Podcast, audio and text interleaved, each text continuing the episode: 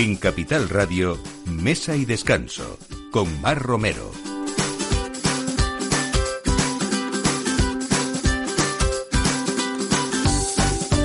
Buenos días, es hora de poner la mesa en este domingo 25 de abril ya y como siempre, pues vamos a disfrutar durante toda esta hora de buenos vinos, de cosas ricas, de tradiciones gastronómicas también y de novedades, como siempre. Hoy volvemos a tener a Manuel Herrera Coronado. Bienvenido, Manuel. Buenos días. Hola, buenos días. bueno, pues eh, sumiller, enólogo, una trayectoria importante, sobre todo tercera generación de una familia castellana muy vinculada al vino. Y hoy vamos a hablar, pues, de esa dinámica y variada gama de vinos que tienes eh, con todas tus etiquetas en Madrid, en Cigales y novedades que nos traes hoy también. Y por qué no, vamos a seguir un poco hablando de esa dinámica que se hace en los concursos para que sepamos por qué al final eh, un vino es importante, cómo se introduce en el mercado y cuánto de importante tienen también esos premios y esas medallas para algunos eh, vinos que empiezan o otros que han tenido una trayectoria y esas medallas les han ayudado a situarse donde, donde están hoy también, ¿no?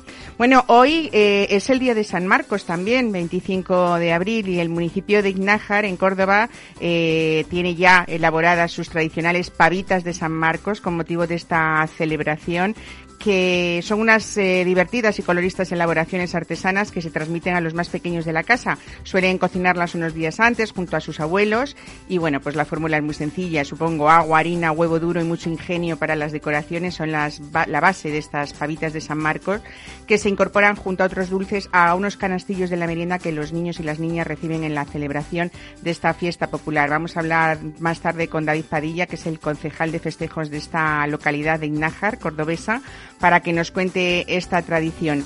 Y Madrid está también de enhorabuena porque el mítico restaurante El Mentidero de la Villa en la calle Almagro reabre sus puertas como un nuevo clásico. De esta manera, la nueva apuesta de la familia Mentidero amplía el panorama gastronómico de la capital. Ha habido unas últimas aperturas, eh, las de la sal, las brasas, la borda y un rotundo éxito de la mentira. Hace pocos meses teníamos aquí a Borja Navitarte, el director gastronómico de todo este grupo. Y bueno, volvemos a hablar ahora de un gran restaurante, de los de siempre, con ese altísimo nivel gastronómico y un servicio de sala impecable. Y como siempre, pues en Mesa Descanso acabamos eh, viajando, a veces a lugares pues o poco conocidos o, peculiares, ¿no? Vamos a hablar hoy también de una bodega muy, muy pequeña de Chacolí, en la denominación de origen vizcaico Chacolina. Y eh, es un lugar, como les digo, privilegiado porque está en la reserva de la biosfera del Urdaibai, en la comarca vizcaína de Bustor y Aldea.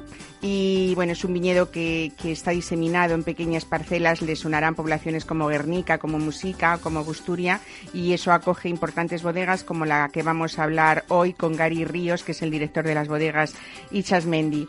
Pues eh, todo esto con este equipo, con Alberto Coca en la, realidad, en la realización, perdón, y quien les habla, Mar Romero. Bienvenidos a Mesa de Descanso en esta próxima hora.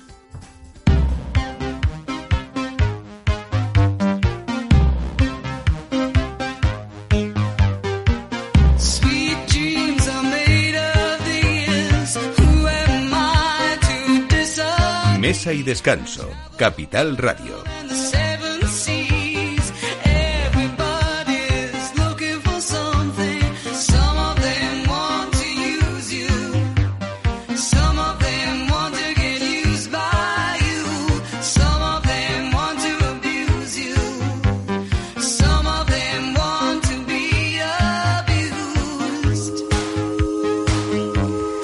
Pues Manuel Herrera, otra vez bienvenido de buenos días a, Mesa y Descanso. Hablábamos de, bueno, de que has mamado el vino, así se puede decir, ¿no? Pues con tu abuelo que ya era técnico de bodegas como Pérez Pascuas en la Ribera del Duero. Sí, llevó también, eh, llevó también bodegas alavesas en Rioja.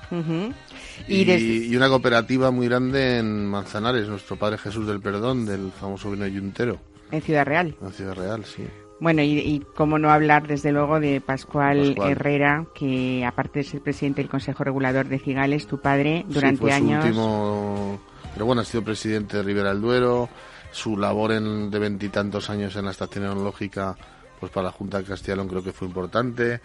Eh, presidió la inauguración del Castillo del Vino de Peñafiel, que, que la sala de catas principal lleva su nombre. Una figura clave, desde luego, no solamente en Castilla y León, en toda España y respetadísimo. y supongo que al lado de él has aprendido muchísimas cosas desde pequeño y sobre todo esa evolución. No tanto como me hubiera gustado. Bueno, eso no, no, no, no, eso siempre nos pasa porque nos parece cuando alguien se nos va que no hemos estado nunca lo suficientemente juntos, pero todos conocemos ese vínculo que teníais padre e hijo y desde luego esa admiración que tú profesas por él siempre, desde luego, que es lo más bonito que uno le puede le puede quedar, pues mira, hablando de Pascuales, Pascual mi abuelo, Pascual mi padre, hoy es el cumpleaños, hoy domingo es el cumpleaños de mi hijo Pascual. Bueno, pues felicidades, ¿eh? felicitamos desde aquí. Al tercer Pascual. 16 añazos y, nada, ahora está más con su fútbol y sus estudios. Veremos a ver si luego por qué le da. Lo más importante es que uno ¿Eh? haga lo que quiera ¿eh? en su profesión. Desde aquí le felicito y bueno, pues que tanto quería a mi abuelo, a mi padre, pues a mi hijo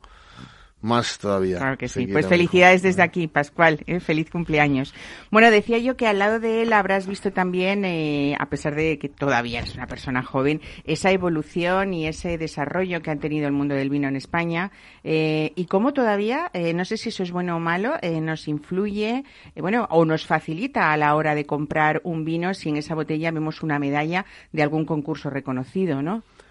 Efectivamente, vamos a ver, eh, y más en estos tiempos que, bueno, llevamos un año largo eh, ya sin poder reunirnos a nivel de a lo mejor algunas ferias, eh, de algunas catas, de, pues todo esto se ha dificultado muchísimo. Bueno, todo se ha volcado un poco en el, en el, en lo vídeo, en lo internet, ¿no? En tener esas videocatas y estas, que es interesante pero bueno, realmente el conseguir tanto en una ventana del año pasado que lo conseguimos como este año esperemos que no haya problemas ahora a finales de mayo en Cáceres se reunirá un jurado internacional importante y, hablamos del concurso de Cimbe, ¿no? Que tú eres el director técnico. técnico de vinos, eh, bueno, de vinos y te comento, llevamos dos años por también idea de Jesús Flores, eh, llevamos dos años con Bermuds y sidras. Entonces este año van a venir como invitados un montón de sidras noruegas. Esperemos que vengan también algunas sidras polacas, que hay también sidras en Polonia, bueno, sidras también de, de otras partes también con tradición, como eh, Francia, la Bretaña francesa, o sidras inglesas, sidras irlandesas, pero estamos haciendo una labor, a ver si al final, si no es este año, pues continuaremos para el año que viene. Y los vinagres también. Los vinagres que fíjate qué interés tienen pues en Jerez, en Montilla Moriles, en zonas también, yo creo, como zonas del Ampurdán, de, de, esa, hay tradición también de hacer bastantes vinagres. Decíamos el otro día que, fíjate, lo que se podría haber sido un inicio de un vino estropeado, ¿no? No sé si ese realmente fue el origen de un vinagre, como eh, es dificilísimo conseguir esos grandes vinagres que hay en esos lugares que tú dices, pues como como, como Jerez, ¿no? O internacionalmente, pues el, el, vinagre de Módena que todos conocemos, ¿no? Sí, sí, sí. Yo quiero también reivindicar un poco la, al final, eh, por ejemplo, en Francia tenemos la figura del negocián o la figura de, del afinador de quesos, ¿no? Que el otro día un amigo mío me decía que tiene unos quesos maravillosos en Albacete, que iba a empezar a, a colaborar con un afinador, pero como algo que le sonaba un poco a chino, ¿no? Cuando en Francia llevan cientos de años esta figura de afinador, a veces es casi más importante que el propio elaborador el propio de quesos, productor, sin quitarle importancia, ¿no? Por supuesto. Eh, y en los vinos pasa un poco también. Yo creo que no se le da importancia también a, pues, al último toque, al que ensambla los vinos, a, al catador, al que los valora también en estos concursos y, y, les da esos premios, ¿no? Creo que es una labor importante también, tanto hacerlo como, como catarlo bien y, y conseguir un, buen, un muy buen producto final. Eh, decía eso eh, en, lo, en, lo, en, lo, referente a, a, eso de los a esto de los premios no nos ayuda o sea cuando se desarrolla un concurso eh, tenemos mm, bueno pues pues unos vinos que han catalogado una serie de profesionales independientes y se ha visto que bueno pues que esos vinos merecen la pena tener una medalla ciertas medallas la de plata la de oro la de que sea en cualquiera de los concursos. Eh, nos ayuda luego después en el mercado a, a, reconocerlos o a decir bueno pues es que hay detrás un panel de cata que me ayuda a saber eh, bueno que este, que este vino me da unas garantías no de que me va a dar unos mínimos de todo Claro, lógicamente para el público en general no sabe quizá cuáles son los concursos más importantes o con más categoría o con más seriedad, pero aún así, en, si tú ves en una tienda, en un, en un lineal, ves una botella con, con una medalla y con un... Ya simplemente te hace también un poco el, el curiosear a ver esa medalla de dónde es, eh, cómo ha sido, dónde ha sido ganada y siempre te da pues eso un poco la curiosidad de, de pues a ver si se merece esta medalla este vino no también porque... y a los españoles nos influye más el criterio de mm, eh, o las medallas internacionales como puede ser un concurso tan prestigioso como Burdeos o a los nuestros nuestros concursos eh, nacionales también pesan pues vamos a ver quizá eh, vamos a ver el concurso que pesa bastante como número de muestras y más grande del mundo el concurso mundial de Bruselas o concursos como Viñalís en París, el que tú hablas de Burdeos, concurso de Vinitali en Italia, eh, hay concursos luego también en el Nuevo Mundo, en Israel. Quizás estos concursos del centro de Europa potentes eh, sean concursos que, que, efectivamente ganan una medalla eh, para un vino español, porque compiten con mucho más vinos internacionales que, que, aquí en España, ¿no? En España a lo mejor un concurso muy importante no dejan de ser el 60 o el 70% de los vinos españoles, ¿no? Cuando sales a un concurso fuera más grande, con más muestras, estás compitiendo con vinos de todísimas las partes del mundo, aunque nosotros en Timbe tenemos vinos de, eh, de muchísimas procedencias también. Bueno, pues eh, si te parece, vamos a irnos, nos vamos a, Córdoba y nos vamos a ver. Eh, ¿Tú eres goloso, por cierto? Bueno, yo goloso no, no tanto, como dice mi, no tanto, pero, pero bueno, eh, mira, en Córdoba están los premios Mezquita de vinos también, que son unos premios en España muy... Que son paralelos además con los de los aceites de oliva virgen extra, ¿no? Los premios Mezquita también los hay de aceite, sí, ¿no? Sí, sí, sí, sí, sí. Y, tú como director técnico, eh, ¿qué le pides a, a, todo vino que concurse? Supongo que en distintas categorías, ¿no? Pero... Bueno, primero todos los vinos se clasifican por un montón de categorías para que las catas vayan con un ritmo y, bueno, realmente eh, al vino se le, no le pedimos nada, le tratamos bien y, le, y pedimos al jurado que lo juzgue bien, con tranquilidad, con siempre, al hacer una media aritmética nosotros y no quitar ninguna, ninguna nota, eh, decirles al jurado la importancia que tienen sus puntuaciones y el respeto que deben tener al vino y al productor, y siempre dirigido por un presidente de mesa, que es el que, digamos, eh, si hay algún problema o algunas notas demasiado discordantes, pues el que tiene que poner un poco de, de, razón o, que explique por qué un jurado ha puntuado muy bajo un vino o, lo ha puntuado muy alto y no está a lo mejor en la media, ¿no?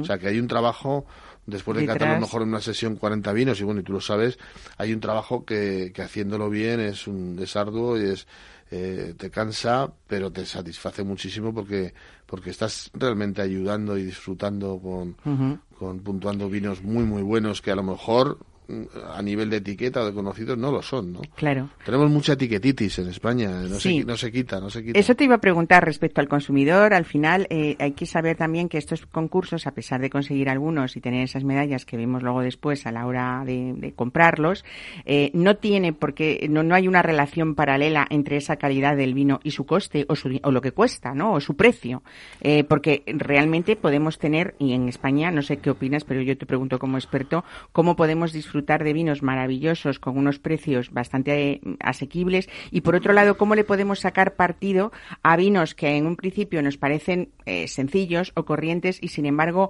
pues con temas que pueden influir como una buena temperatura, como un buen servicio de copa, como haberlos tenido bien guardados, eh, cuidándolos, nos pueden dar satisfacciones importantes. Desde luego, en la vieja Europa tenemos la mejor relación calidad-precio de vinos de, de, casi del mundo. Lo que pasa que, bueno, hay muy buenos vinos en Chile y en, y en Australia, en Nueva Zelanda, que, que tienen también una calidad de precio, pero estos están, muy lejos, ¿no? O sea, aquí en Europa tenemos los mejores vinos al mejor precio.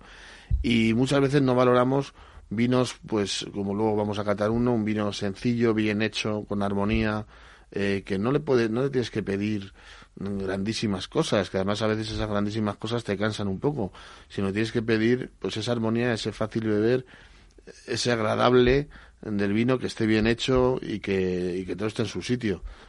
Hoy nos traes, por cierto, vamos a ir hablando luego de él, eh, un vino de la denominación de origen Madrid. Vinos de Madrid, estoy más volcado ahora con, con, Madrid, madriles. Y el nombre es Caramulo, se lo puso mi hijo, se lo puso mi hijo pequeño volviendo de, de, de Oporto por la sierra de Caramulo, me preguntaba qué es eso de Caramulo y yo le dije que era una sierra, no, no se lo creía y a los días me pidió ponerle el nombre del vino de Caramulo. ¿Representa este vino un poco lo que tú pretendes dentro de los vinos que hace Manuel Herrera como elaborador de vinos por supuesto, o como monólogo? Por supuesto, un vino sencillo y un vino joven y un vino para disfrutar y un vino que puede ser para tomar un aperitivo en la barra o para comer con unos amigos perfectamente bien. Viene el tiempo ahora de esos vinos, de disfrutar de esos vinos frescos con fruta, ¿no? Eh, no demasiado complejos, pero sí que también los tintos, como decimos, se toman en verano y aunque haya temperaturas ahora que bien van a venir, afortunadamente ya. Los podemos tomar en, copa, en vaso eh, o en porrón. Exactamente, Al estilo de los abuelos. Sí, señora. Muy bien, pues venga, nos vamos de viaje si te parece ¿eh? y nos vamos a Inajar, ¿vale?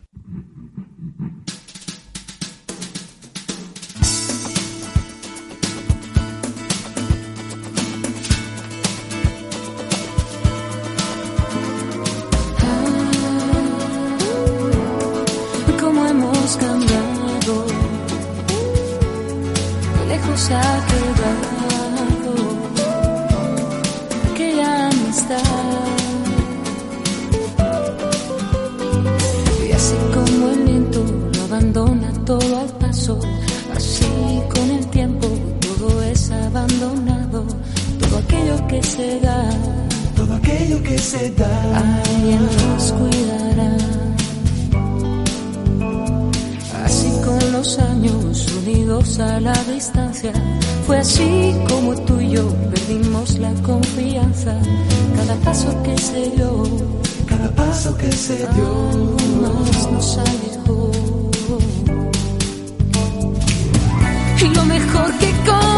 Bueno, pues así nos vamos a Indájar, Córdoba, que hoy, con ese motivo de la celebración de la festividad de San Marcos Evangelista, celebran eh, en esta localidad estas divertidas y coloristas elaboraciones artesanas que se llaman Pavitas de San Marcos. Tenemos con nosotros a David Padilla, el concejal de festejos de Ignájar. Buenos días, David, ¿qué tal?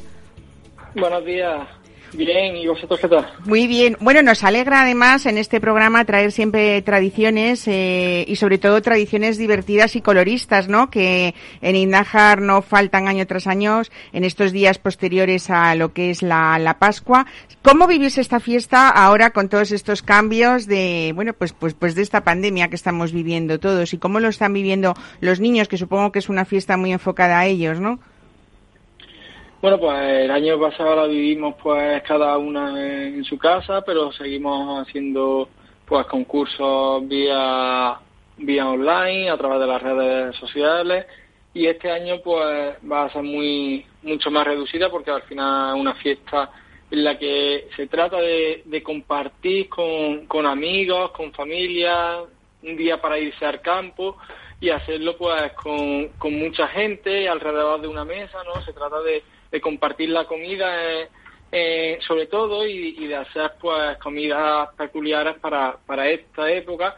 Y este año pues con las restricciones que tenemos pues no se va a poder hacer. Y desde aquí pues si alguien me está oyendo pido responsabilidad y prudencia a la hora de, de celebrarla. Pero sí que pues dentro de, del ámbito más familiar dentro de, de, la, de los convivientes pues sí que se puede celebrar y, y sé que todo el mundo pues lo va a celebrar porque es una fiesta que, que para Inájar y, y no solo para Inájar, sino para los pueblos de alrededor, pues con, con una importante tradición, ¿no? Y, y que la gente le gusta, le gusta ir.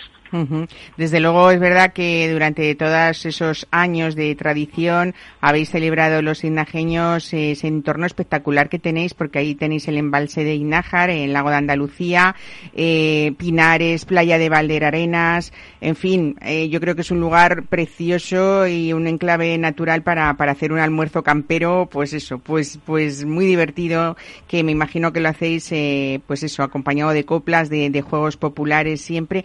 ¿Cómo son cuéntanos eh, las pavitas de San Marcos. ¿En qué consisten en realidad? Bueno, las pavitas de San Marcos eh, son se hacen con un estilo a una pavita y, se hace con harina, agua y normalmente se, se cuece un huevo y se le pone, se hace las pavitas y se le pone las cestas. Cada niño lleva unos canastos, los niños y los más y los menos niños también llevamos algunos canastos en la que se incluyen pues sobre todo la, la pavita de San Marcos, conocida así, que es como una especie de, de gallina, por decirlo de alguna manera, una pava, se, se hacen en las casas, se, se hacen con esta mezcla de harina y agua, se hace duro y se cuece en el horno. Y dentro se le, se le suele poner un huevo duro. Y, y la verdad que son muy originales, se les pone, se le adorna con clavos, con, con su lacito, se le pone y, y se hacen en los días anteriores a, a la fiesta de San Marcos. Tradicionalmente se piensa que bueno las familias se reunían para hacerlo y que como San Marcos es una festividad pues de, de no solo un día sino de, de varios días no porque se celebra el 25 de abril a San Marcos pero sí que por ejemplo hay un dicho aquí que se dice San Marcos son marquillos y a apurar los canastillos y es que pues en esos días la, la comida normalmente sobra comida y, se suele utilizar pues el día siguiente San Marquillo y, el siguiente pues apurar los canastillos porque los canastos van como ya he dicho con, con las pavitas de San Marcos con los hornazos y también pues otro tipo de que siempre que han estado otro tipo de comida por ejemplo el turrolate que nos vincula mucho con la zona de, de Priego de Córdoba ¿qué es el turrolate? El turrolate es una mezcla de chocolate con turrón, que es, que es una, una mezcla muy buena y es una comida muy tradicional y viene de, de la zona de Priego de Córdoba. Pero por la cercanía y demás, en este día, pues todos los castos llevan su pavita, llevan el chocolate, llevan chocolatinas, llevan chucherías para los niños eh, para disfrutar, es un día de, convivencia de, y de disfrutar con, la comida y con, los canastos. O sea que todos los niños llevan ahí. Con las roscas, van adornados con, con romero, también nos vincula un poco a, la, a, una, una fiesta que nos vincula un poco a, a, San, a San Blas, ¿no? que es justo anterior a la Pascua y esta es posterior. Ajá. Bueno, exactamente. Yo me imagino a todos esos niños con toda esa mezcla de dulces en los canastillos de la merienda. Todos sabemos también, eh, David, que, el uso del huevo duro cocido en esas elaboraciones tradicionales siempre se ha, se ha relacionado con los días posteriores a la Pascua. Eh, un poco también porque mm, antiguamente eran considerados eh, carne, ¿no? Por lo que no se podían consumir durante la cuaresma. Y como las gallinas seguían poniendo huevos, pues estos se conservaban cocidos para, para probarlos o para degustarlos posteriormente en, numerosas recetas. O sea, que realmente las pavitas de San Marcos son eh, pues como esos huevos de Pascua o como, como esas monas, ¿no? Que también hay en, en Castilla, un poco siguiendo toda esa tradición. Lo bonito de esta tradición en Ignaja supongo que, que es mezclarlo con esa convivencia familiar y amigos, antes en el campo y ahora, como dices tú, pues, pues con prudencia en el entorno familiar, ¿no? Sí, este año eh, será más en el entorno familiar, aunque sí que la gente va a salir al campo, pero siempre con, con reuniones, pues tal como recomiendan las autoridades sanitarias. eh, hace unos años, no, no tan lejano, aunque parezca que hace mucho, que el año pasado no pudimos celebrar nada, pues se iban al campo, juegas, juegas con, con amigas familiares y no solo con amigas y familiares, sino por la tarde pues hasta un día de convivencia con el pueblo entero, porque en la zona de Valdarena, del Pinar, tenemos un, entorno magnífico para disfrutar de él y disfrutamos pues hablando con, con los vecinos y, jugando con, los niños juegan entre entre ellos pues todos juntos no solo de ya no solo dentro de un ámbito sino dentro de de pues un pueblo entero unido en torno a una fiesta una fiesta muy bonita en la que en la que hay que disfrutar pues de la convivencia, de, de como ya he dicho, pues normalmente son varios días, la, la gente solía acampar, ahora pues tenemos un, camping público en la que se puede acampar y la gente utiliza ese camping para irse de acampada y irse pues varios días a, a celebrar y festejar esta fiesta tan tan particular que, que nos que compartimos con, con pueblos de alrededor no solo de la propia comarca, sino también pues de, los limítrofes de otras provincias, por ejemplo, Cuevas de San Marcos, también muy celebrado.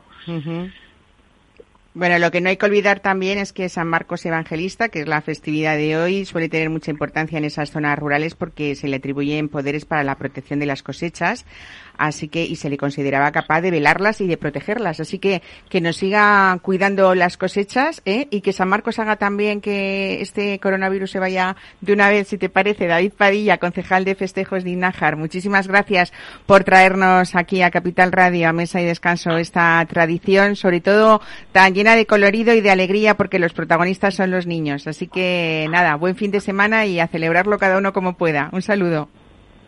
Muchísimas gracias por, por darnos este espacio para dar a conocer nuestra fiesta y estamos agradecidos enormemente y, y nada, que tengáis un buen día y un buen fin de semana también. Igualmente, gracias, un saludo.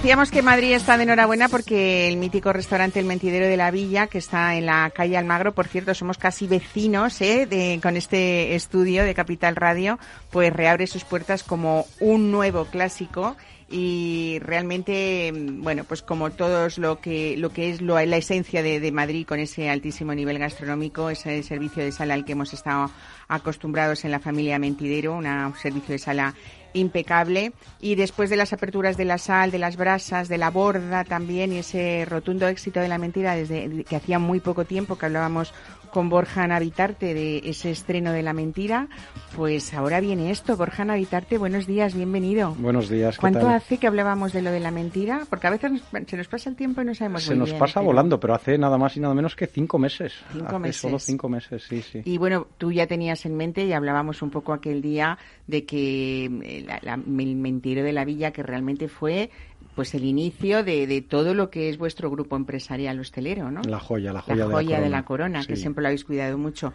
Y tú querías, eh, bueno, pues volver a esa esencia clásica adaptada al nuevo Madrid que es hoy, ¿no? Y que Sí. tenemos.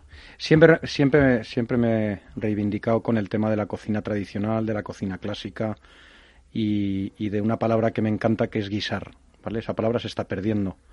Habría que, que hablar con la Real Academia de la lengua, ¿verdad? Y darle una importancia a esa palabra porque, porque se está perdiendo, ya se mantiene en pocos pueblos, pero la palabra guisar a mí me, me transporta pues a, hacer las cosas con mucho cariño, con mucho tiempo, con mucha dedicación y realmente pues encima eh, con todas esto, con todos estos cierres que ha habido en Madrid en los últimos en los últimos años, no solo debidos al COVID, sino debidos pues pues bueno, a muchas razones, ha pegado muy duro a restaurantes muy clásicos. Mm, desde Aunque ya luego. parece que, que Zalacaín tiene nuevo dueño, Sí, me enteré ayer, por cierto. que eso es ¿eh? una gran noticia que para eso es una todos. grandísima noticia, Zalacaín e Inzalacaín. No, no, y luego Y- Lardi, que también, pues, oye, el, el grupo Coruñesas lo mantiene, o sea, esas cosas al Sí. final eh, tenemos que ser un poco como los franceses, ¿verdad? Que, que el Mm. patrimonio gastronómico lo, lo intentemos, lo intentemos Sí. eh, mantener. Fíjate que cuando me hablas de guisos parece que, por supuesto, siempre hacemos honor y a esa tradición de abuelas y de madres, de esa tra- cocina tradicional casera, pero es verdad que a ti sí que te han influido pues e- ese entorno familiar, esas reuniones familiares, familiares tuyas, pero también hablamos con una persona como tú eh, que tiene una formación gastronómica importante y que has estado aprendiendo en la École de Riz Escoffier, en la École Hôtelier de Génova, en, su pas- en tu paso por las cocinas de, de Arzac, en San Sebastián, en Scots, en Londres. Mm, bueno, cuando llegaste aquí y creaste el mentidero, ¿cuánto hace ya? 21 años va a hacer ahora en mayo. 21 años. Eh, ha sido, cuando me, me hace gracia que digas, me gusta que digas que es la joya de la corona, porque a pesar de los éxitos que habéis tenido, habéis ido teniendo empresarialmente, es algo que has cuidado, que es como una esencia, supongo que con mucho porcentaje de, sentimiento, ¿no? También. Sí, sí, sí, mucho porcentaje sobre todo de, de- de anhelo de que se mantenga. Pues, ¿A quién no le gusta eh, tomarse en casa unas lentejas de las que hacía la abuela? El otro día un cliente, que por discreción no se puede decir el nombre, pero es un cliente muy viajado, eh, siempre nos gusta decir cliente que importante, cuánto dinero tiene y tal, no. Yo lo- a mí me gusta llamarlo cliente viajado. Pero claro, el cliente viajado, el cliente que lo ha visto ya todo y muchas veces, que me haga un comentario después de tomar una penca rellena, eh, que esto me ha teletrans- teletransportado a la cocina de mi abuela, yo ese día me fui a mi casa y dije, ya está, ya está, me voy a la cama. Lo he ya no- conseguido, es lo que Sí, quería, ¿no? y ya no me levanto, no me quiero levantar después de un comentario de estos, porque realmente todo lo que ha habido detrás de la obra y detrás de, de- de- de la complicación de hacer esa cocina, porque es muy difícil. La gente se piensa que hacer unas lentejas es fácil, es terriblemente complicado, muy complicado hacer. Fíjate que hay muchos profesores de escuelas de hostelería que lo que se quejan es que con ese boom de muchos años ya eh, de que todo el mundo quiere ser cocinero, que ha sido genial esa profesión que se ha dignificado hasta el punto que, que está hoy, eh, pero es verdad que los chicos eh, hay veces que se les olvida que hay una hay un, un camino y un recorrido y que y que podemos hacer muchas espumas, pero a sí. veces que no saben hacer un buen fondo de, de, de- de un caldo o de unas lentejas, un guiso de lentejas, Sí, como sí, tú yo- estás diciendo, ¿no? Yo me inventaría una palabra y yo cambiaría la palabra cocinero, o no la cambiaría, la distinguiría por la palabra que no existe, entiendo, guisandero.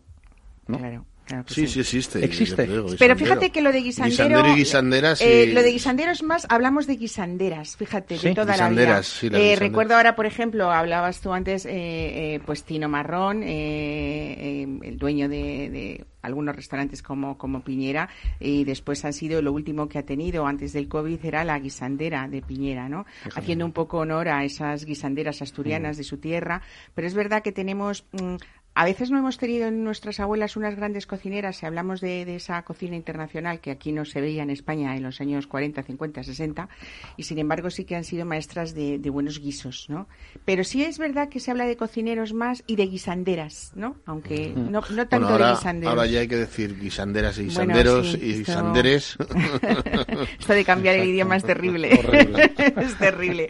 Ah, con lo que me ha gustado a mí toda mi vida, el masculino y el femenino, ¿no? Claro. Eh, y por qué no hacer esta dis- distinción maravillosa de que somos todos distintos, diferentes y únicos, ¿no? Creo, ¿no? No sé si es una reivindicación que viene a cuento ahora con el tema político, Esperemos pero a mí me gusta mucho lo de los artículos eh, femeninos y masculinos. que ¿no? pase esta moda, que pase esta moda. Bueno, eh, decíamos de este nuevo mentidero y hablabas un poco de cómo habéis tenido que adaptar también sus espacios a esa normativa actual, eh, pero mm, queríais que fuera parte de esa nueva vuelta al origen. El proyecto también ha sido de Chesu Puente, Sí. de, de- de la decoradora hija de mm, aquel mm, amoroso y cariñoso eh, Jesús Puente que todos queríamos. No yo era de pequeña uno de mis actores favoritos, porque siempre me, me comunicaba como cariño, ¿no? Como afabilidad, eh, Jesús Puente. Y bueno, eh, habéis apostado pues por ese ambiente elegante que tenía que ser el mentidero, pero también discreto, luminoso. Cuéntanos un poco esos elementos que... Bueno, pues a ver, aquí ha habido eh, la esencia en la comida, pero ha habido la esencia en la decoración y la esencia en la construcción. Es decir, Chesu Puente, me hace mucha gracia eso que acabas de contar, porque yo no conocía a su padre, yo la conozco desde hace pues 12 años.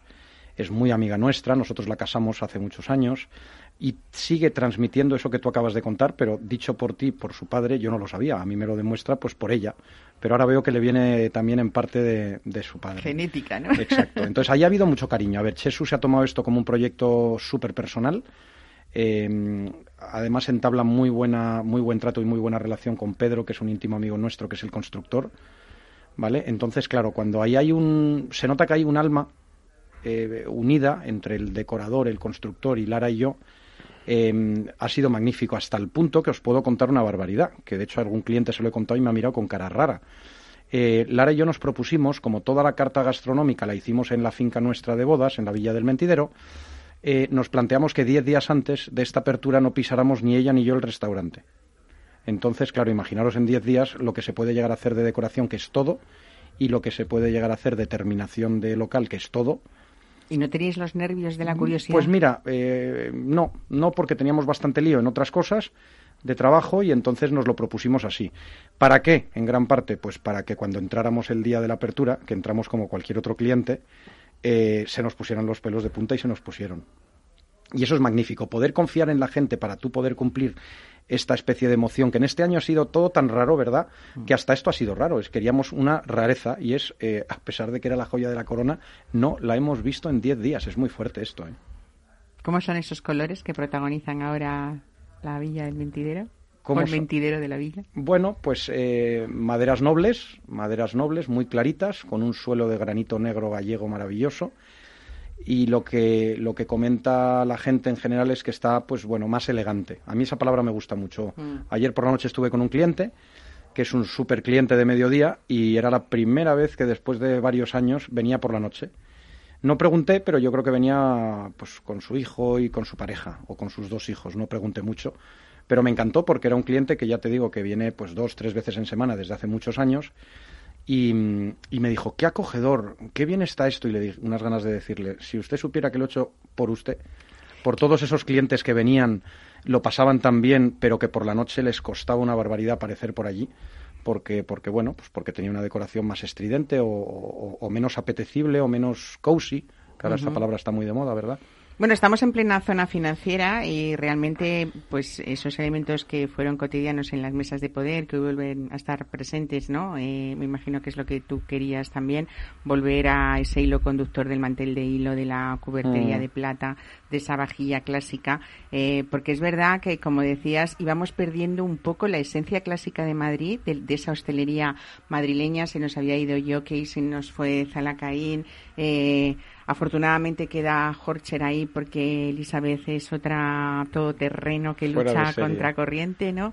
Eh, y qué bonito es que haya personas, pues como la noticia que nos acabas de dar hoy también, que es muy bonito que alguien como el grupo de pescaderías coruñesas que saben mucho de hostelería y de tradición, ¿eh? con aquel eh, Evaristo García que todos queremos eh, recordar también, sus hijos hayan sabido interpretar bueno, pues toda esa filosofía de vida y encima se hagan cargo de el mayor o el, el- el restaurante más antiguo de, de España, que, que es Lardi, ¿no? Que hubiera sido otra desgracia tremenda porque Lardi es historia pura de, Sí. no- de todo, hablando ahora en estos tiempos de revueltas políticas y tal, eh, cómo, se, cómo ha vivido Lardi todo eso, ¿no?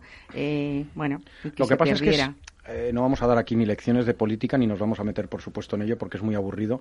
Pero lo que está claro es que si todos cierran, pero no solo aquí, sino también traspasas fronteras y cierran, es porque ya no es posible rentabilizar este tipo de restaurantes. ¿Por qué nosotros tenemos esta esencia, este cariño y este tal? No nos olvidemos que el mentidero tenía 150 plazas y hemos dejado 100 plazas para la mentira y 50 plazas muy exclusivas para el mentidero.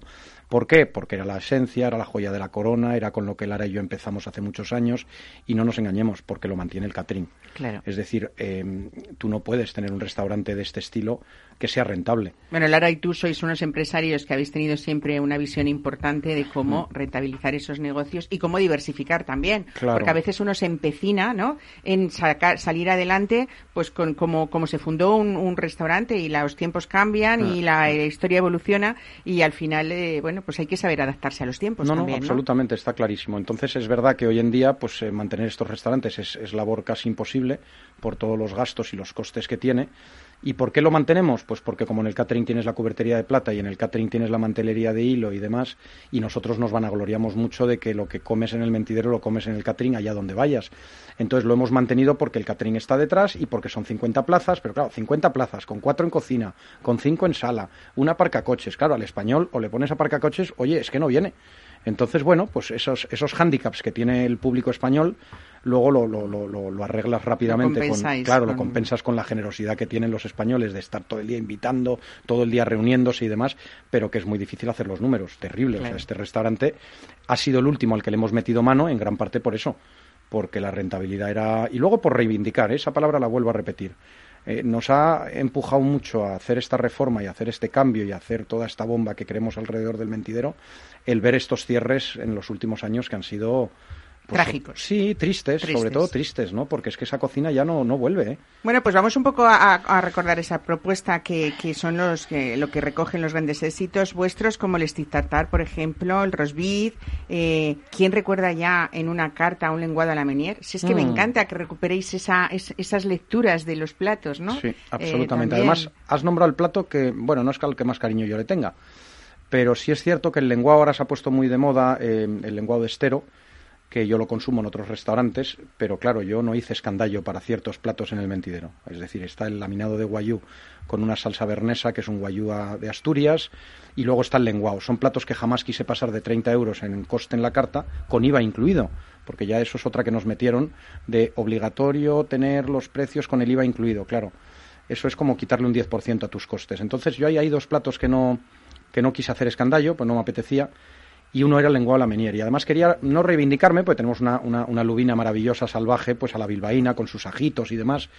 Pero sí que al cliente le especificó, cuidado, cuidado, ¿eh? Es lenguado a la menier a la francesa. Y tú dirás, Borja, no seas repetitivo, hay que ser repetitivo. Lenguado menier a la francesa, para que luego no me critiquen que lleva la mantequilla clarificada.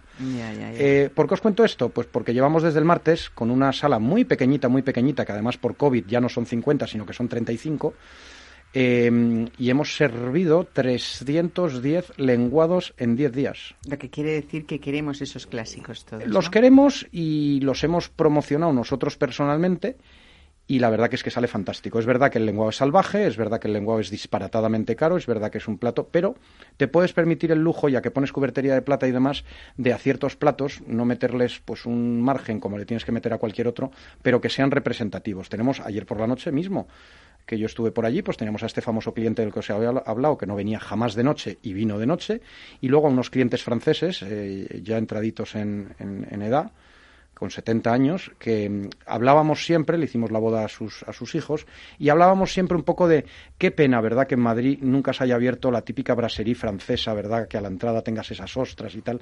Y yo le dije, hombre, yo no voy a hacer eso, digo, pero os voy a traer el stick tartar, os voy a traer el, el lenguado os voy a traer una carne con bernesa. Y ayer estuvieron por la noche y me dijeron, yo creo que me quieren mucho, pero me encanta, este lenguado está mejor que en París. Bueno, pues esas cosas son las que a uno, en fin, bien, le motivan bien. mucho. Eh, volver eso, a ese servicio clásico que todos eh, queríamos. Yo voy a ser menos eh, fina en este caso, pero cuando vaya al, al mentidero de la villa no me voy a perder, Borja, la tortilla de patatas con callos.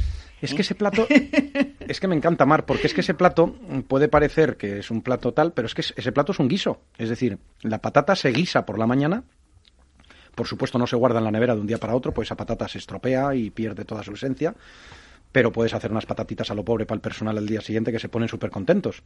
Con lo cual, pero es un guiso, esa patata tarda en confitarse mucho tiempo y esa patata la tienes que hacer al momento. O sea, yo no dudo que la tortilla de patata cuando llegas a casa, que te la han hecho por la mañana, tu madre y tal, pues eh, llegas del cole y es maravillosa. Fantástico, sí es maravillosa, pero yo la quiero recién hecha. Y si ya encima le echas unos callos con morro, que me encantaría llamarlos morros con callo, tienen 80% morro, 10% callo, 10% pata pata de cerdo. Entonces, claro, hay mucha gente que dice, no, no, yo los callos no los como. Usted póngase los callos después. Que venga la tortilla y en vez de echarle los callos por encima, se come la mitad de la tortilla. Todavía nadie lo ha hecho. Todavía nadie se ha comido la tortilla sin los callos por encima. Y ese qué mayor clásico de Madrid, ¿verdad? Que esa tortillita recién hecha con los callos, con morro, que, que es que te, teletrans- te- te- teletransportan a la infancia, vamos. Pues nada, bienvenido ese nuevo mentidero de la villa, Borja Navitarte. Eh, felicidades a Lara también, por supuesto. Ese equipo sois, pues eso, pues hay un tándem que, que no puede separarse nunca.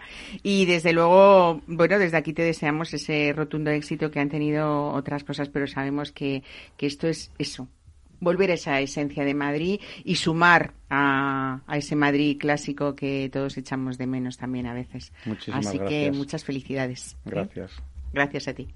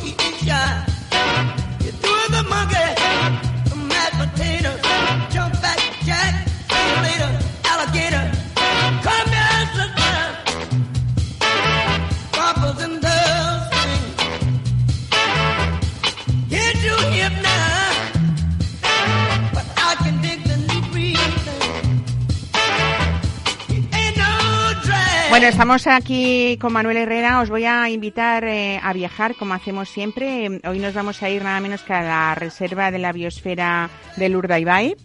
Y, y luego vamos a ir disfrutando a la vez, vamos a compaginar esos chacolís, a compaginarlos es difícil con los tintos de la denominación de origen vinos de Madrid, pero sí me gusta hablar de cosas peculiares a la vez y diferentes. En este caso, claro, claro, ya es el tiempo ya de poner la mesa. Eh, ¿Qué estamos tomando, Manuel Herrera? Pues estamos tomando un vino que yo llamo joven porque tiene juventud, pero bueno, que es un vino trabajado, es un es el, la entrada en gama, es como de tu preferido, el malvar de bailarina es el, el novio. El novio de, de bailarina es en este el caso, novio ¿no? Caramulo. Caramulo. Y ya te digo los nombres de mis chavales. Y es un 60% tempranillo, un 30% garnacha y un 10% sira. Es un cupás que llevamos haciendo desde que empezó este vino, en porcentajes, depende del año, pues un poco variables, pero más o menos la misma, el mismo porcentaje. Y que estos dos últimos años el tempranillo lo hemos fermentado en barrica para darle un poquito más de, de enjundia y de vida y tal. Y la garnacha, el sira, que fermenta en hormigón, luego después mezclamos todo, hacemos el ensamblage y, y bueno, pues queda esto, un vino que es joven, pero que no es espectacular de nariz de joven, porque si tú haces un vino espectacular de nariz de joven, al final pierdes cosas en boca y pierdes cosas en el vino y luego se cae antes, ¿no? Hay que buscar un equilibrio en que tengas esas, esas, esos florales, por ejemplo, de la garnacha que me salen a mí aquí, y que también tengas esos frutillos rojos, como de bosque, rojos y negros, ¿no? Esas pequeñas bayas, ¿eh? y, y luego en boca sea un vino, creo yo, muy agradable, ¿no? Qué bueno. Bueno, vinos que invitan a beber. Sí. Mientras disfrutamos de, de él, os invito a que nos vayamos a hablar con Gary Ríos, que es el director de bodegas Ichasmendi. Es una pequeña bodega de Chacolí Que conozco bien. que te gusta mucho, me habías dicho ya al principio y- del programa. Y me bebo bien. Y bueno, estamos hablando de la denominación de origen vizcaico chacolina. Eh, Gary Ríos, buenos días, bienvenido a Mesa y Descanso. Hola, buenos días. Bueno, estamos intentando, es muy fácil a través de las ondas, eh, ya que no podemos de otra manera, pues llegar a esa zona privilegiada que tenéis ahí llena de espacios naturales y bueno, estamos en- hablando de la propia reserva de la biosfera en esas 35 hectáreas de viñedo que tiene la bodega Ichasmendi dentro, ¿no? De, de esta, de, de este, de este lugar con una naturaleza increíble, ¿no? Sí, la verdad que la naturaleza, vino y ganas de disfrutar es una mezcla ¿no? explosiva que estamos todos deseando ahora de, de poder explotar. Todas las viñas no están dentro de la reserva, la bodega está ubicada dentro de la reserva, porque nuestro nuestro modelo vitivinícola es de, de explorar pequeños ecosistemas con potencial para hacer cosas distintas y tenemos repartido por todo Vizcaya. El grosso del, del viñedo sí que está dentro de la reserva, un 70 o así aproximadamente, pero hay una pequeña parte del viñedo que está en otras zonas de Vizcaya también bien bonitas que no que no están dentro del, del medio natural. Bueno, eh, Bodegas Ichasmendi es un proyecto relativamente joven. eh, surgió en la Unión en 1989 de varios viticultores que quisieron retomar esa actividad que, que realmente estaba muy arraigada en el tejido sociocultural de, de Vizcaya, ¿no? Y en 1995 inaugurasteis en Musquiz vuestras primeras instalaciones, ¿no? Sí, así es. Nosotros no somos ni segunda generación, ni nuestros padres o nuestros abuelos eh, tenían viñas, ya que la filoxera en nuestra zona pues erradicó completamente la actividad vitivinícola, se quedó como una actividad complementaria de la horticultura y la ganadería de una forma poco profesional y la verdad que los chacolís del siglo XX han sido bebidas de, de escasa calidad, ¿no? Y empezar desde cero, pues la verdad que ha sido un reto precioso, ¿no? El poner la primera viña, el desarrollar un proyecto pues al llegar al punto en que hemos llegado este año con la construcción de las nuevas instalaciones dentro de un entorno fantástico, con un, con un bosque centenario, con una ermita, con un riachuelo, con un viñedo bien integrado en el ecosistema. La verdad que para nosotros es un orgullo en estos 25 años, que en el mundo vitivinícola no es nada, pues haber, haber posicionados en esta, esta situación. Estábamos hablando aquí con, con, Manuel Herrera, es un eh, enólogo que supongo que, que, conocerás, que ha hecho muchísimas cosas en Madrid, pero también en la denominación de origen Cigales, y me estaba diciendo que era de uno de sus chacolís preferidos, porque es verdad, está cambiando, Gary, ese, ese, esa percepción del consumidor, hablando de un consumidor, de un consumidor general, poco especializado, y que sí que empieza a, a, a valorar esos chacolís que antes tenían fama pues como como de una acidez exagerada, de que no eran vinos gastronómicos y sin embargo habéis sabido dar la vuelta en los últimos años a, bueno a, estos vinos muy particulares pero también muy frescos, muy ricos y, muy reconocidos internacionalmente a la vez, ¿no? Sí, bueno, la verdad que le envío un saludo que, me estaba, le estaba escuchando con la presentación del vino que, estaba presentando. ¿Qué tal, Gary? ¿Cómo estás? A ver si conseguimos, conseguimos vernos y, y nos enseñas todas esas nuevas nuevas novedades. Decía Marc que, eh, uno de mis chacolís preferidos, no, o sea, es uno de mis blancos preferidos porque yo desde que probé hace bastantes años el Isalmendi 7, a mí es un vino que me tiene totalmente enamorado. Y además con una vocación de que en España no tenemos paciencia, una vocación de, de mejora en botella y de, y de poderte tomar ese vino y disfrutarlo de otra manera a lo mejor a los 3, 4, 5 años o más, o mucho más, que es una maravilla. Eso, eso tenéis ahí un diamante en bruto que, bueno, sabéis que lo tenéis, pero, pero vamos, mi más sincera enhorabuena porque es un vino que a mí me tiene enamorado desde hace mucho tiempo. Es que pues es verdad, Gary, que, esa, que esa, que 6 Asmandi 7 lo que sorprende es esa magnífica capacidad de guarda que hace años no, no concebíamos en, en, los vinos como, como el Chacolí, ¿no? Incluso pues hablamos del albariño siempre, pero, pero es verdad que en el Chacolí pasa lo mismo, ¿no? Mira, estamos en el norte de España, una zona totalmente distinta en climatología, en geología, la proximidad del mar, la proximidad de los Pirineos, tiene muchas similitudes más con algunas zonas de Francia o Centro Europa en un clima pues, pues atlántico extremo, ¿no? Y, y, la, y la acidez es nuestra seña de identidad, pero a esa acidez le faltaba profesionalización en la viticultura y en la elaboración. Por eso, para mí, el 7 es, es, un poco el chacolí que marca un punto de inflexión, no solo en la bodega, sino en la propia denominación de origen y en el contexto del chacolí, ¿no? Demostrar al mundo que el chacolí no tenía por qué ser un vino joven solo, sino que aprovechando esa característica principal que es la acidez, podíamos elaborar un vino con esos dos aspectos. Capacidad gastronómica, que yo creo que la acidez es fantástica para, para la gastronomía, y luego la capacidad de guarda que te proporciona esos vinos con pH bajos y acidez altas, que son vinos que pueden durar, como bien decía él, pues cuatro o cinco años, vamos, es cuando empiezan a estar eh, expresivos, pero pero bueno, hemos probado el otro día un 2003, que fue la primera añada que elaboramos en el Icha 7 y estaba estaba fantástico, ¿no? Y es la verdad que poder mostrar al, al, al, mercado, pues que esta zona se pueden hacer vinos, ahora mismo podríamos catar en la bodega pues 10, 12, 15 añadas distintas y, y ya enseñar una trayectoria, yo creo que es lo que va a cambiar la visión de, la gente de lo que es el chacolí. Claro, Gary, hablábamos en el, a lo largo del programa con Manuel Herrera de lo importante a veces eh, que nos parece para el público en general y que no sabemos a veces estamos perdidos, pues esos puntos de las guías, esas medallas que aparecen eh, reflejadas dentro de las botellas porque han pasado un concurso, pues siempre son bastante, es una orientación importante para el consumidor, ¿no? Nueve de vuestros eh, chacolís han recibido más de 90 puntos en la guía Peñín 2021 y sobre todo destacan los 94 puntos del del Artizar 2014, Borgoña Magnum. Eh, bueno, ese reconocimiento supongo que para vosotros, eh, pues eso, pues eh, refleja un poco esa evolución o ese desarrollo que han tenido el Chacolí en los últimos años, de esa profesionalización que tú dices que era muy importante, ¿no? Sí, hombre, el reconocimiento a todos nos gusta, ¿no? El, que la gente te, te, evalúe en el que el camino que has elegido, que en su día generaba dudas y que no fue fácil para nosotros el cambiar el concepto del chacolí, ¿no? Que teníamos las cosas claras, pero siempre hemos sido un poco contracorriente, pues cuando ves que todo tu empeño, tu profesionalidad, la dedicación, todos estos trabajos de I más D que hemos desarrollado estos años en viticultura, que hemos sido gente con un nivel de exigencia muy alto, pues que al final tiene esa recompensa de verse con puntuaciones elevadas en la, en la guía Peñín, en la guía Parker, en la guía en los vinos de Suclin, en, con Sara bueno, son gente que todos nos han puntuado muy bien nuestros nuestros vinos por encima de 90 puntos. Y eso pues es un aliciente para, para seguir tener esa inquietud de seguir mejorando. Yo creo que estamos en una zona que tiene un potencial de hacer vinos de calidad blancos muy, muy grande y que si no bajamos el nivel de exigencia, pues en los próximos años se conocerá mucho más el Chacolí. Claro que sí. Bueno, nos quedamos también, hablábamos del Ichamendi 7, pero con el Artizar eh, creo que este Chacolí os permite poner en valor pequeños rincones o detalles vitivinícolas muchas veces que no nos damos cuenta de ellos, imperceptibles, ¿no?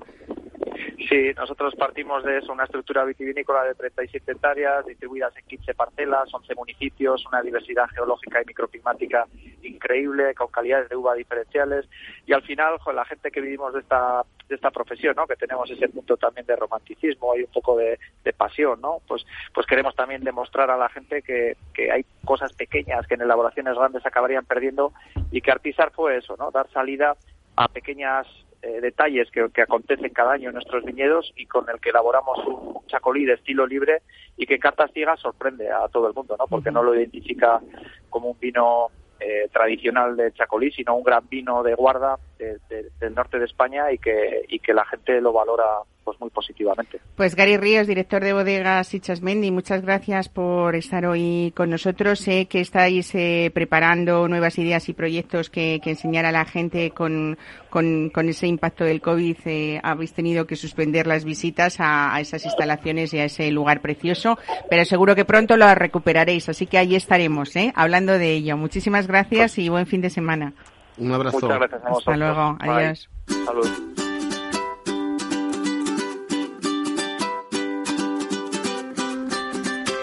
Bueno, pues eh, hasta aquí nos queda todavía dos minutitos para despedirnos. Eh, ¿Tienes algo que decir de este vino? Borja, que tú eres también, esa carta de vinos no, no la nombramos, pero es algo que cuidáis mucho siempre en el grupo Mentidero, ¿no? Supongo que también esa carta del nuevo Mentidero de la Villa la habéis escogido con, con mucho detalle y habrán ellos también, eh, aparte de novedades, muchos clásicos por el gusto de ese perfil de consumidor que tendréis, ¿no? Claro, tienes que juntar, tienes que juntar lo típico, tienes que juntar pues las, los grandes clásicos que tienes en en España con esas novedades tan fantásticas que es que cada vez viene más clientela eh, pidiendo vinos que no conocen en absoluto, lo cual es una gozada. A mí, a mí me apetecería mucho ir a tomar la tortilla esa con callos con el chacolí de, con el, chaco, con el chacolí y A lo mejor, a lo mejor bueno, no, no pues le venga. cuadra mucho el, bueno, el, Sí, sí, te digo yo que sí. ¿eh? A mí me tiene que cuadrar porque yo desde hace un par de años, desgraciadamente, con lo que me gustan los vinos, eh, cuando bebo el tinto, eh, muchas veces me da, me, me, me, da dolor de cabeza. Entonces tiene que ser un problema mío porque me ha pasado desde hace dos o tres años nada más.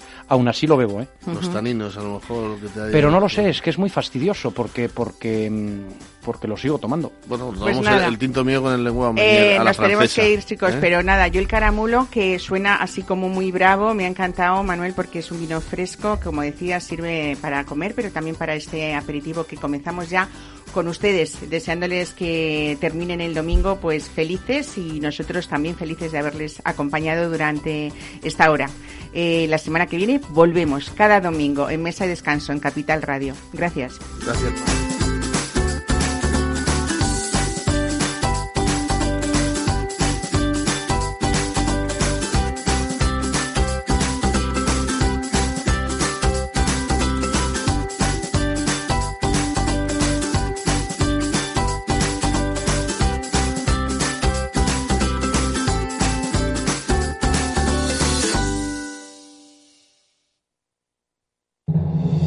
Atalayar vuelve a Capital Radio todos los lunes a las 10 de la noche. El espacio de análisis sobre la actualidad internacional regresa con los grandes asuntos que son noticia en el mundo. Un programa de referencia para comprender lo que ocurre en el contexto global, por qué ocurre y cuándo ocurre. Atalayar en Capital Radio con Víctor Arribas. Los lunes a las 10 de la noche. Disfruta de la mejor cocina gallega en Montes de Galicia. Todo un clásico moderno en el barrio de Salamanca. Disfruta de la variada dieta atlántica, de las mejores carnes y pescados tratados con respeto y transparencia y regados con una de las mejores bodegas de la zona. En grupo, en familia o en pareja, Montes de Galicia te ofrece el espacio perfecto en cada ocasión. Inversión inmobiliaria acompaña al mercado inmobiliario en este nuevo ciclo. Todos los jueves de 10.30 a 13 horas, el inversor encontrará las claves para realizar su mejor inversión. La mañana de los jueves en Capital Radio tomamos el pulso al sector inmobiliario. Noticias, análisis de mercado y debates donde los protagonistas del sector podrán contar en primera persona los retos a los que se enfrenta el ladrillo. Inversión inmobiliaria pone la voz al sector inmobiliario. Aquí, en Capital Radio. Horno San Onofre. Somos pasteleros y eso nos gusta. Utilizamos materias primas que nos hacen disfrutar y elaboramos todos nuestros productos de forma artesanal, sin sucedáneos, ni margarinas, ni grasas trans. Sabemos que las cosas buenas son importantes. Con el hashtag buscamos gente dulce. Horno San Onofre, calle San Onofre 3, teléfono 91 532 9060 y calle Hernani 7, teléfono 91 554 3396. También nos encontrarás en el mercado de San Miguel, 3 www.pasteleriasanonofre.com. Si te gusta el pádel, en Capital Radio tenemos tu espacio. Todos los martes a las 22 horas saltamos a la pista para contarte la actualidad del World Padel Tour, los torneos amateur, las novedades de las marcas y toda la actualidad relacionada con el segundo deporte más practicado de España. Esto es Padel, los martes a las 10 de la noche en Capital Radio.